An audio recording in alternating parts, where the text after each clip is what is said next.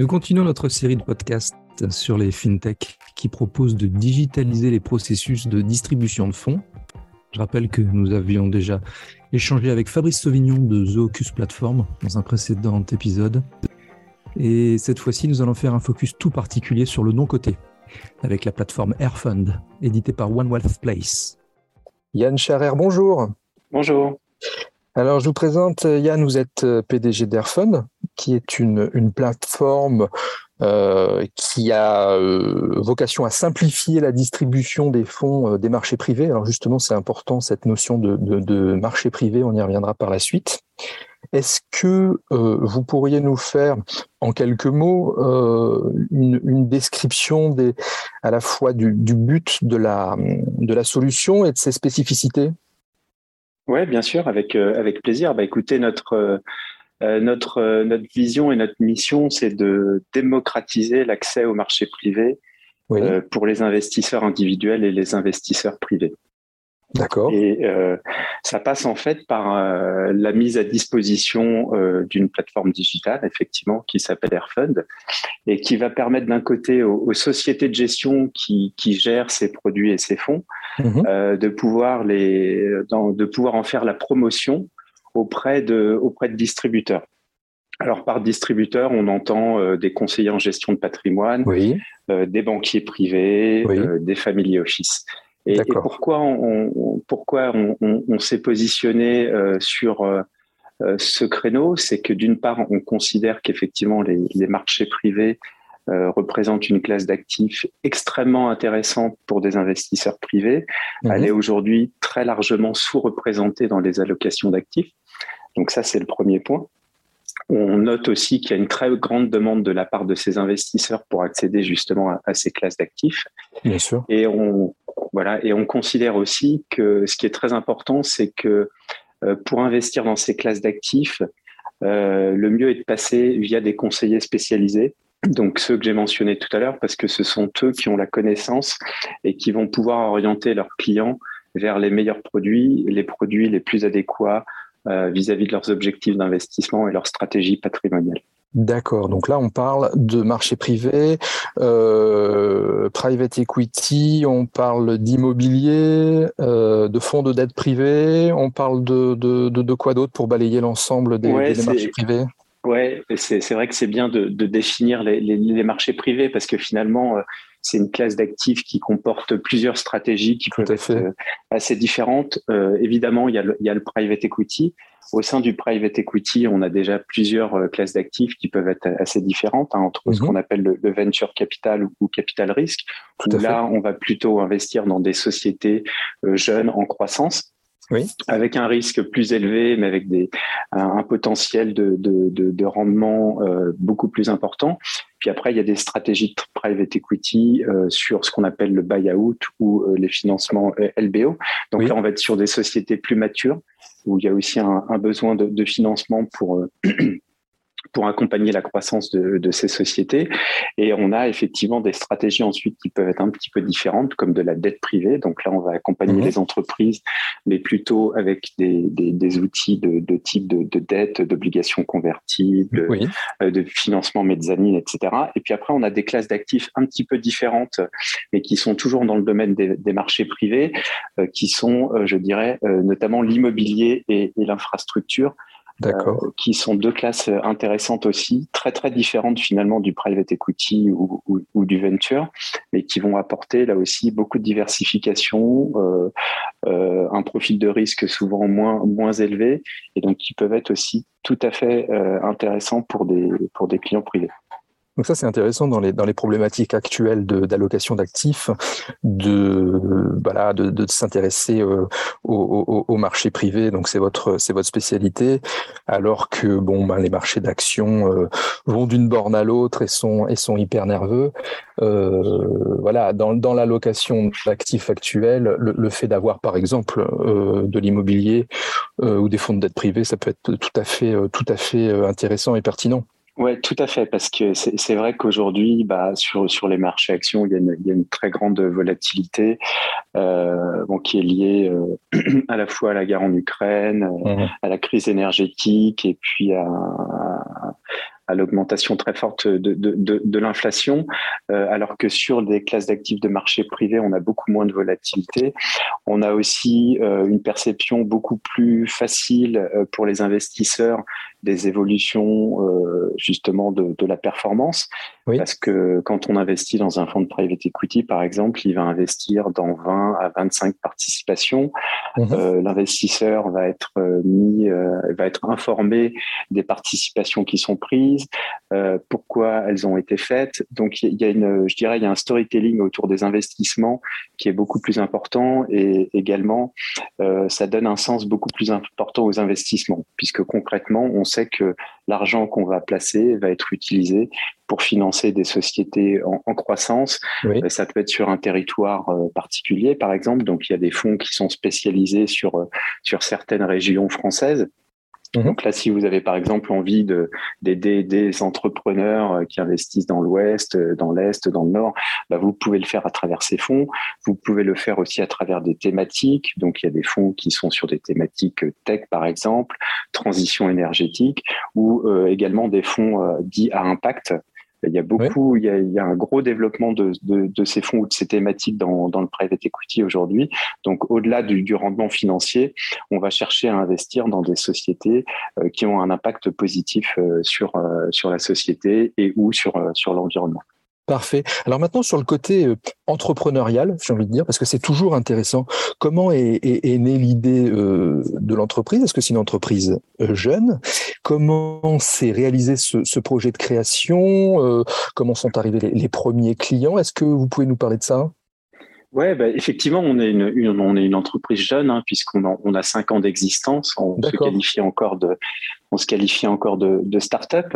Mhm. Euh, en fait, quand on a créé la société, on l'a créé un petit peu comme un, un incubateur, c'est-à-dire qu'on a travaillé sur sur sur plusieurs projets euh, qui avaient toutes pour point commun euh, de traiter des, des, problématiques autour de la gestion d'actifs et, et, et de la gestion privée. Et pour ça, bah, on a euh, on a beaucoup écouté le marché, on a beaucoup discuté avec euh, des sociétés de gestion, avec euh, avec des gérants privés, avec des conseillers en gestion de patrimoine pour comprendre quelles étaient leurs problématiques finalement dans la distribution de, de, de produits financiers et dans la relation avec leurs investisseurs et l'expérience avec les investisseurs.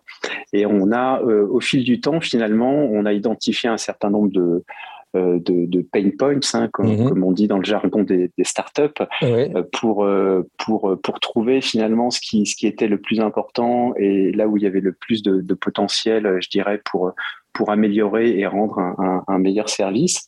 Et progressivement, on s'est aperçu que justement les marchés privés étaient, euh, je dirais, le segment d'activité sur lequel il y avait le plus à faire, à la fois en termes de digitalisation, mais aussi en, en termes de, de, potentiel de croissance pour les sociétés de gestion et pour les distributeurs. Donc là, on s'est dit, euh, il faut vraiment qu'on se concentre sur ce segment de marché, euh, qu'on utilise tout ce qu'on a appris euh, pendant nos premières années de, de croissance et de création Mhm. pour euh, offrir une plateforme vraiment dédiée à cette activité. Parfait. Alors là, on va, on va hum, récapituler un petit peu. On s'adresse avec votre plateforme aux sociétés de gestion, aux intermédiaires au sens large. Donc ça peut être les cabinets de, de CGP, les banquiers privés, éventuellement les sélectionneurs de fonds? Oui, tout à fait, oui. D'accord. Effectivement, on a parmi nos, je dirais, les, les, les, les investisseurs, hein, ce qu'on appelle les LPs dans le, mhm. dans le jargon du private equity, ça peut être des sélectionneurs de fonds, ça peut être des, des fonds de pension, donc des investisseurs institutionnels. Oui, et puis après, des distributeurs. Donc les distributeurs, vous en avez parlé, c'est ceux qui vont ensuite proposer les produits à leurs investisseurs finaux, qui sont plutôt des clients privés. Alors maintenant, on va, euh, si vous me permettez euh, l'expression, ouvrir le, le, capot et voir un petit peu comment tout ça se passe euh, concrètement. Je, on imagine, je me mets à la place d'un gestionnaire de, de, de fonds d'actifs non cotés, puisque c'est le voilà, c'est chez vous le, le, le, principe. Je fais comment? Je m'inscris déjà. Je bah, commercialement, on a une relation. Je m'inscris. Euh, je m'abonne. Comment ça se passe? Est-ce qu'il y a un consultant de chez vous qui vient paramétrer tout ça chez moi? Alors c'est effectivement c'est très simple. Un, mhm. un, une société de gestion qui, qui a des fonds euh, de marché privé va avoir un premier objectif qui est de faire connaître euh, ses fonds et les présenter aux distributeurs qui sont inscrits sur notre plateforme. Donc ça, c'est une, une, opération qui se fait effectivement avec avec un, consultant chez nous qui prend euh, quelques heures. En fait, on va permettre euh, de façon très très simple mais très efficace de faire la promotion du fonds, de, de présenter les caractéristiques de fonds, de mhm. l'équipe de gestion, de la stratégie d'investissement. Et ça, ça va permettre aux distributeurs ensuite, quand ils se quand ils se connectent, bah de, de faire un petit peu leur marché de dire bah, tiens moi je recherche des stratégies immobilières, infra ou autres. Euh, j'ai une typologie de clients qui est euh, plutôt fortunée qui est euh, moyennement fortunée. Et donc ils vont pouvoir faire une présélection des, des fonds qui, qui les intéressent et ensuite mhm. entrer en relation donc avec le gérant d'actifs et puis échanger tout simplement hein, demander plus d'informations et éventuellement demander à souscrire dans le fonds D'accord. Donc ça, c'est la deuxième étape. Ça, c'est mhm. la deuxième étape où là, on va proposer euh, aux gérants d'actifs, effectivement, à travers euh, toujours euh, un de nos consultants, de, de, paramétrer et de configurer la souscription dans, dans son fonds. Hein. Donc là, on est sur des, des fonds qui sont, en, termes de souscription, qui sont plus complexes que des fonds UCITS, oui. où on peut simplement souscrire sur des plateformes en ligne ou via sa banque. Oui. là, ça demande un peu, un peu plus de travail, je dirais d'un point de vue d'un point de vue administratif et réglementaire, hein, parce qu'il faut euh, il faut il faut cocher un certain nombre de d'obligations réglementaires. Il y a vraiment s'assurer que l'investisseur est bien qualifié pour investir dans le fonds, mais on, on, le propose de façon entièrement digitalisée. Donc, avant une souscription qui pouvait mettre plusieurs jours, voire plusieurs semaines à, eh se déboucler, aujourd'hui, elle peut se faire en, en quelques quelques dizaines de minutes à travers à travers la plateforme effectivement, on touche du doigt une, une, une des plus-values majeures de, du, du service, c'est effectivement ce, ce, gain de temps. Et puis, j'ai envie de dire, vous, vous, me dites si je me trompe, mais ce, ce recentrage des professionnels sur leur métier, euh, sur leur métier de base, finalement. Oui, tout à fait, parce qu'effectivement, un conseiller n'a euh, pas vocation à passer 50% de son temps à faire des tâches administratives et réglementaires. Il vaudrait mieux qu'il passe le moins de temps possible et qu'il passe le plus de temps possible à conseiller ses clients et à développer son, euh, son fonds de commerce. Donc là, ça aide énormément. Ça aide aussi la société de gestion, hein, parce que mhm. la société de gestion a envie effectivement de, euh, de commercialiser ses fonds à une clientèle euh, avec des montants d'investissement moins importants. Mais il faut aussi que d'un point de vue opération, elle puisse gérer ses, ses, plus petits investisseurs. Donc notre, notre plateforme lui, lui permet. Parfait. Bah, merci. On, a abordé, euh, on a abordé ces, fonctionnalités. On a une vision d'ensemble du, paysage de, vos services. Moi, j'aimerais euh, maintenant qu'on parle un petit peu de l'actualité de, la société. En préparant cet entretien, vous m'aviez parlé de projets de tokenisation de parts de fonds. Euh, C'en est où? Et surtout pour nos auditeurs, est-ce que vous pouvez nous expliquer tout ça davantage? Oui, tout à fait, je vais vous l'expliquer. Alors, je, m'aperçois qu'en termes de fonctionnalité, j'ai n'ai pas tout dit. Ah, juste en, deux mots. Hein. Allez-y, justement, allez-y avant, à ce moment-là. Donc, je, je, continue, en fait, parce que après la souscription, euh, on va continuer à faciliter euh, les opérations euh, et la relation avec l'investisseur tout mhm. au long de la vie du fonds. Un, un, fonds de private equity, en moyenne, c'est un investissement sur une période de 10 ans. Mhm. Donc, il y a la souscription, évidemment, qui est le point de départ, donc qui est extrêmement important. Ensuite, il y a ce qu'on appelle des appels de fonds. Donc là, on va appeler progressivement euh, l'investisseur. Euh, donc, il ne va pas euh, investir directement l'ensemble de ce qu'il a, de, du montant sur lequel il s'est engagé. Donc, il va y avoir des appels de fonds progressifs, donc on va pouvoir gérer à travers la plateforme. Et ensuite, on va pouvoir aussi gérer le reporting investisseur, donc fournir aux investisseurs et aux distributeurs euh, bah, une, une, mise à jour très régulière des informations concernant les investissements du fonds. Donc vraiment, on a vraiment une, une plateforme qui couvre l'ensemble de la vie du fonds et l'ensemble de la de la vie et de la relation avec l'investisseur et, le distributeur. Voilà, donc ça c'était pour pour terminer sur sur les fonctionnalités. Alors pour revenir sur la tokenisation, ça c'est effectivement un sujet extrêmement intéressant. Euh, pourquoi euh, pourquoi est-ce qu'on travaille sur sur la tokenisation?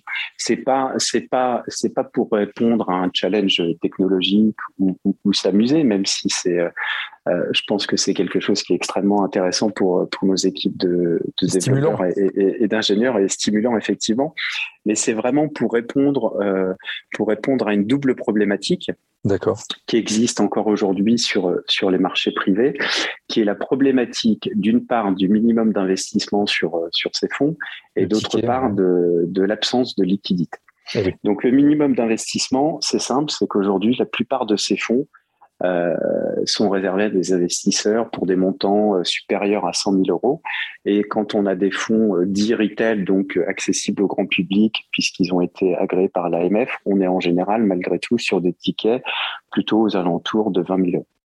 Euh, donc c'est c'est bien, mais si vous voulez investir 20 000 euros, faut que vous ayez quand même un patrimoine financier qui soit assez conséquent.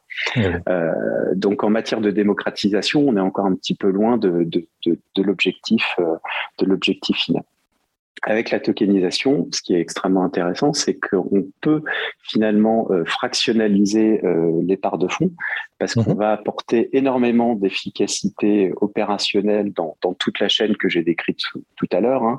donc euh, la souscription, les appels de fonds, le reporting, etc. Donc ça va permettre en fait, in fine, de baisser le montant minimum d'investissement peut-être par 10, voire par 20, donc euh, de pouvoir accéder à des parts de fonds qui seront peut-être, au lieu d'être à 20 000 euros ou 100 000 euros, qui seront peut-être dans, dans, quelques mois ou quelques années à euh, 1000 euros la part. Donc là, on va avoir, on va donner accès à un beaucoup plus grand nombre d'investisseurs à ce type, euh, à ce type de, de fonds et de, de produits. Donc ça, c'est extrêmement intéressant d'utiliser la, la, tokenisation pour ça parce que ça va tout simplement, hein, ça va diminuer les coûts de transaction et d'opération euh, par 10 ou par 20. Le deuxième point, c'est... Ouais. Oui, excusez-moi. Donc, pour bien, pour bien, euh, euh, pour nos auditeurs, bien, bien expliquer, le but à terme, c'est d'abaisser le ticket d'entrée et de faciliter l'achat et la revente sur le marché. Et ça, c'est le deuxième point, effectivement, c'est le problème de la liquidité. Aujourd'hui, quand vous investissez dans ce type de fonds, euh, vous savez que vous investissez pour 10 ans. Donc, vous mhm. allez récupérer une partie de, de votre investissement au fil du temps. C'est ce qu'on appelle des distributions qui sont, qui sont progressives. Mais la liquidation du fonds ne va se faire qu'après une période de 8, entre 8 et, et, 12 ans. Ce qui peut poser problème quand vous êtes un investisseur privé, parce que même si vous avez un horizon de d'investissement qui est long, vous pouvez avoir un, accident de vie ou mhm. un besoin à un moment donné finalement de, de récupérer euh, votre épargne euh, pour, euh, pour des besoins de liquidité. Et, et, et c'est là aussi où la tokenisation donc, est extrêmement intéressante parce que ça va permettre finalement aussi de créer un marché secondaire où viendront se rencontrer d'un côté les vendeurs, donc ceux qui, qui portent les parts de fonds et qui veulent s'en séparer avant la liquidation du fonds, et de l'autre côté des, des, acheteurs. Alors aujourd'hui, c'est un marché qui existe déjà, mais uniquement pour les clients institutionnels. D'accord. Euh, sur des montants très importants. Euh, et là encore, avec la tokenisation, bah, c'est un marché qu'on va pouvoir ouvrir à un beaucoup plus grand nombre d'investisseurs parce que là aussi, tout va être simplifié, tout va pouvoir se faire euh, très rapidement, quasi automatiquement, euh, que ce soit la mise en relation, que ce soit le, paiement euh, contre réception des titres. Parfait. On voit effectivement tout, tout, tout l'intérêt de, ce dernier projet. C'en est où dans vos étapes de, développement? Alors sur, sur, ce projet, sur ce point précis, oui. Euh, sur ce point précis, euh, je dirais qu'il y a, bon, il y a déjà une première chose qu'on fait euh, qui n'est pas la tokenisation, mais qui est d'enregistrer tous les mouvements de, de, titres, donc de souscription, de transfert, de rachat mhm. sur la blockchain. Oui. donc ça, c'était le, le, le, préalable, et ça, ça donne déjà des, des avantages pour l'ensemble des acteurs, puisque ça permet une plus grande transparence du registre et une mise à jour euh, instantané du registre en cas de, de transfert ou de, de, souscription. Donc, on s'appuie là-dessus. Ça, c'est notre brique de base qui existe déjà. Sur la tokenisation, on est, euh, on est encore dans un mode expérimental. Donc, on est en train de, de travailler dessus pour, pour lancer l'offre courant 2023 euh, pour que les premiers fonds puissent, puissent offrir euh, des parts de fonds euh, tokenisées. Parfait. Ben, je vous remercie beaucoup, Yann, pour toutes ces informations, ces précisions très étayées sur votre plateforme, que je rappelle Airphone. Yann Charer, vous êtes euh, PDG euh, d'Airphone. Le nom de la société, c'est le, même que, que la solution ou c'est un autre nom de société? Alors non, la, société s'appelle One Wells Place. D'accord. Euh, notre, notre, plateforme s'appelle s'appelle Airphone. Mhm. parfait. Mais je vous remercie beaucoup et je vous souhaite une excellente journée, Yann.